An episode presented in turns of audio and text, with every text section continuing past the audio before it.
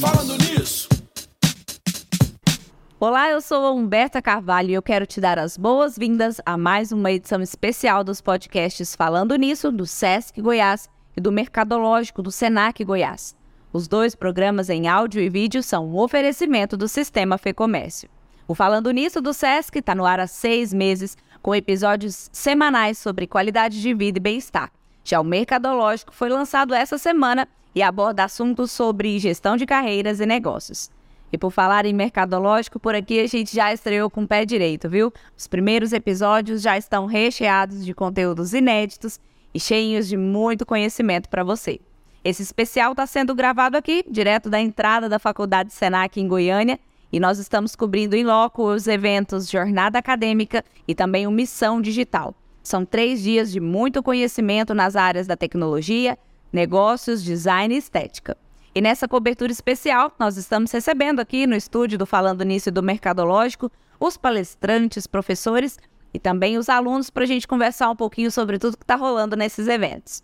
Eu aproveito para te convidar a seguir os nossos podcasts e também a se inscrever nos nossos canais do YouTube. E dando continuidade, nós vamos conversar agora com o aluno do curso de Estética e Cosmética da Faculdade Senac Goiás, o Oreb Marcelo Alves. Oreb, seja muito bem-vindo. Obrigada por estar aqui com a gente nos nossos podcasts. Muito obrigado. Eu que agradeço o convite.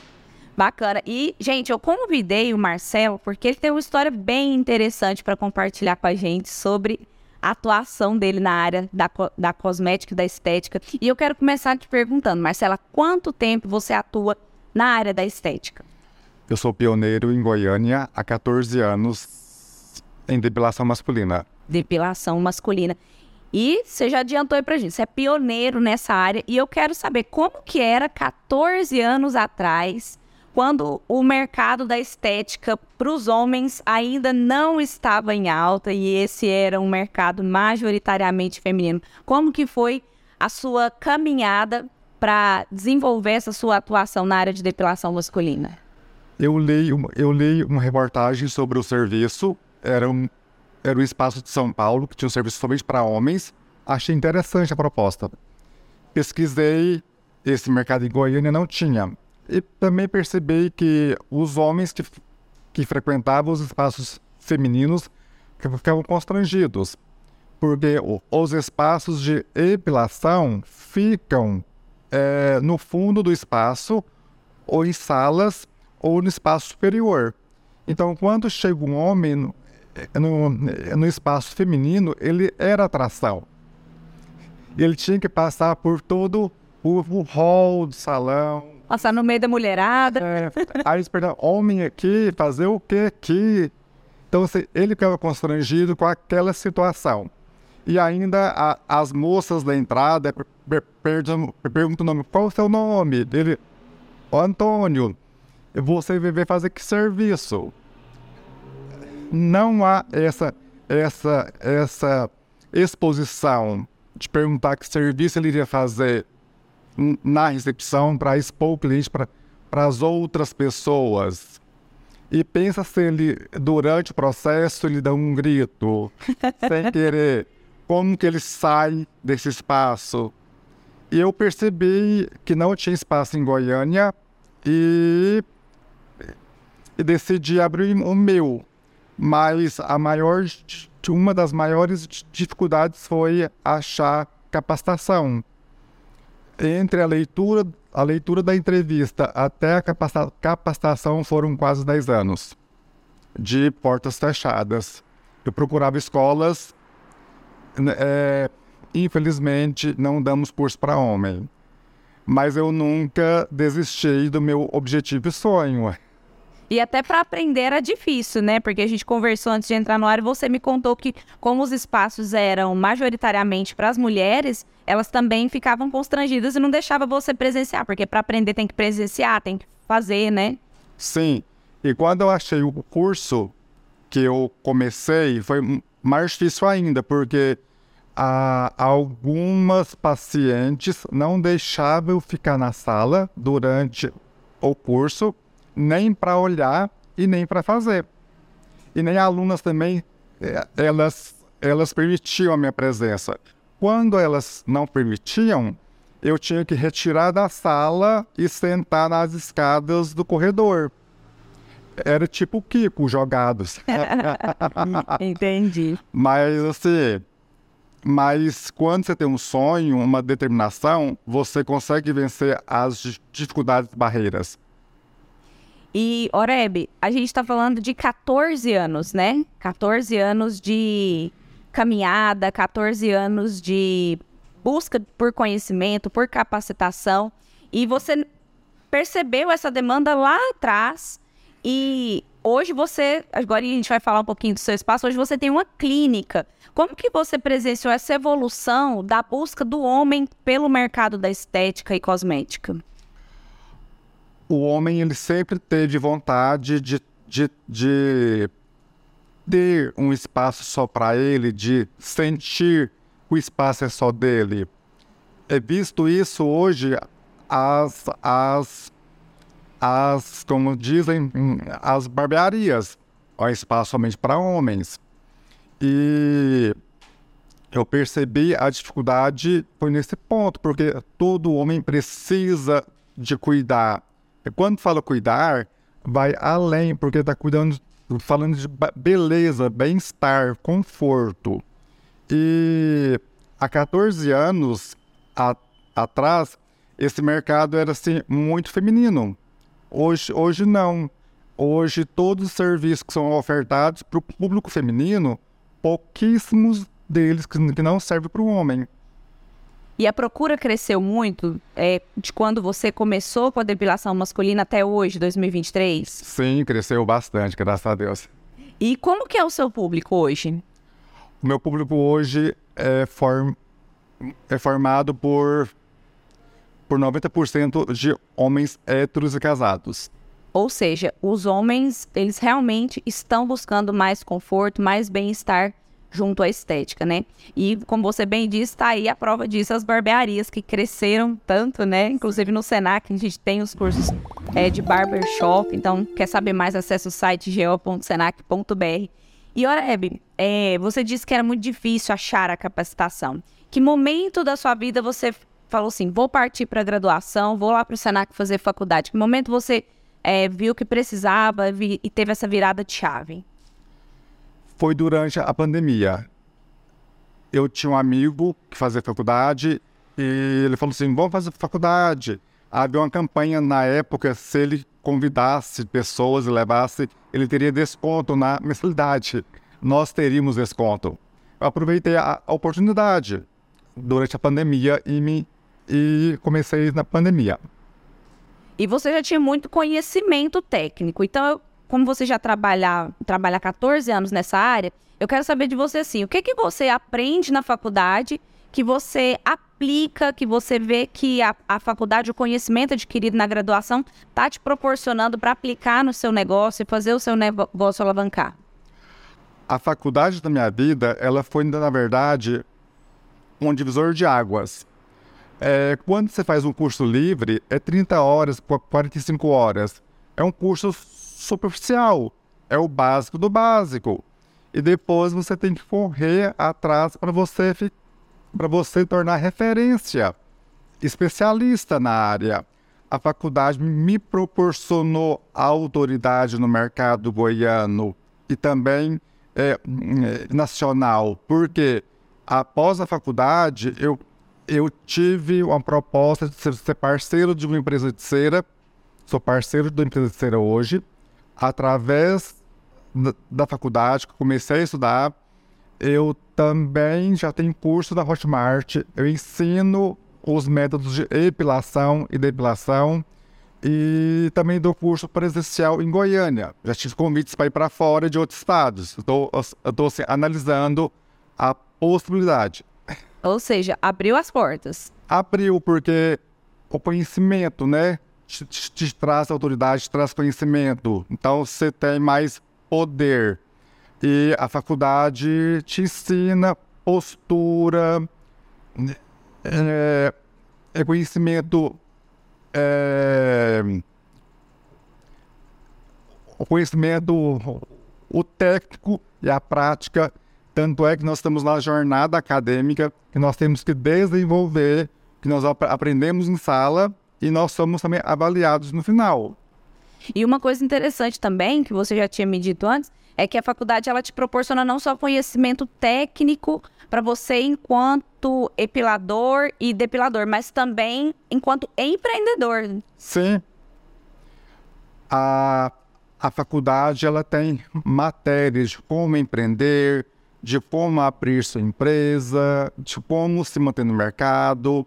Então ela vai te dando base em todos os sentidos.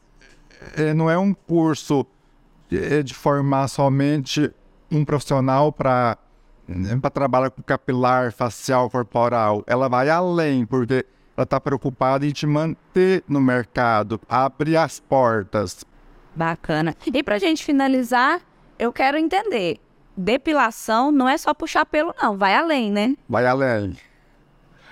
E depilação, é, com a pandemia, é, houve um boom de lives na época e a, alguém, a, alguém é profissional que eu não lembro quem, é, levantou a bandeira que, é, que existia a diferença de epilação e depilação.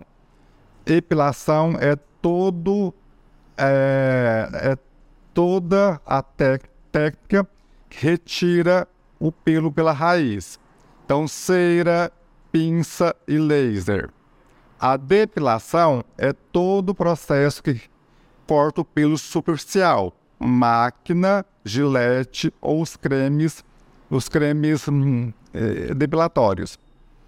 E, e esse mercado cresceu muito porque antes, ano passado, quando você ia fazer a epilação, usava cera caseira, e também, é, hoje, é, as, nós aprendemos a cuidar dessa pele. Não é só epilar uma pele. Eu preciso passar para o meu cliente como tratar dessa pele. Porque ele fica comigo uma hora, uma hora e pouquinho. Então, ele, ele passa mais tempo em casa. Eu preciso orientá-lo a cuidar dessa pele para manter-se íntegra sem dar os transtornos. E quando ele relata para nós, ele fala, ah, eu dei aquelas famosas é, bolinhas, ou com pus, ou pele vermelha, ou bolinhas vermelhas. Aquelas bolinhas vermelhas são chamadas de quê? É foliculite. Só que ele não sabe o termo técnico. Cabe a nós orientar que, que é foliculite, que ele tem que mudar alguns hábitos. Ele não pode, exemplo, compartilhar o sabonete com a esposa, com o filho, porque quando você toma banho, é, você vai lavar seu corpo todo, então ele fica contaminado o sabonete. Então, se eu epilei com cera, minha pele está sensibilizada. Se eu usar um sabonete contaminado, eu vou, posso ter transtorno. E eu também oriento o cliente é que ele deve é toda vez que for fazer o 2, tampe a tampa do vaso. Por quê? Se ele não tiver essa prática, o que acontece? Vai ficar duas horas no banheiro, é cloriformes fecais, e vai contaminar todo o ambiente. Toalhas, shampoo, sabonetes.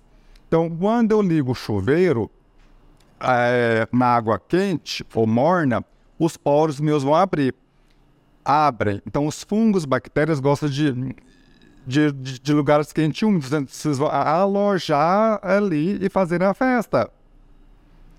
E também recomenda a trocar a toalha por três dias consecutivos. Por quê?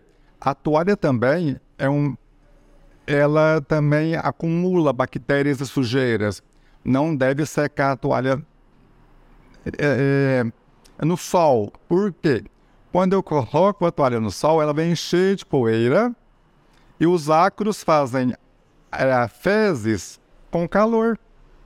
Então você está pensando que está pegando a toalha limpa, sequinha, mas está imunda. Em contato com a sua pele, pode dar problema. E também a gente recomenda a, na, a também a trocar roupa de cama.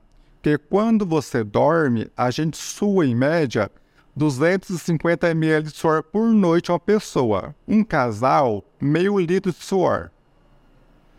Aí se acumula isso em uma semana. Cinco dias a 500 ml é 2 litros e meio de suor.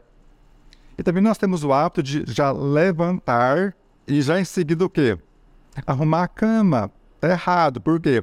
Eu tenho que esperar essa cama ela resfriar para matar esses ácaros e fungos e depois arrumar a cama. Então, assim, é, não é só. É, é puxar pelo. Não é só puxar pelo. E nesse também é, procedimento, nós, nós, eu oriento o cliente a ter cuidados, porque ele às vezes epila, sente coceira. A coceira após a epilação, ela está falando: olha, socorro, socorro, eu que quero creme, hidrata meu corpo.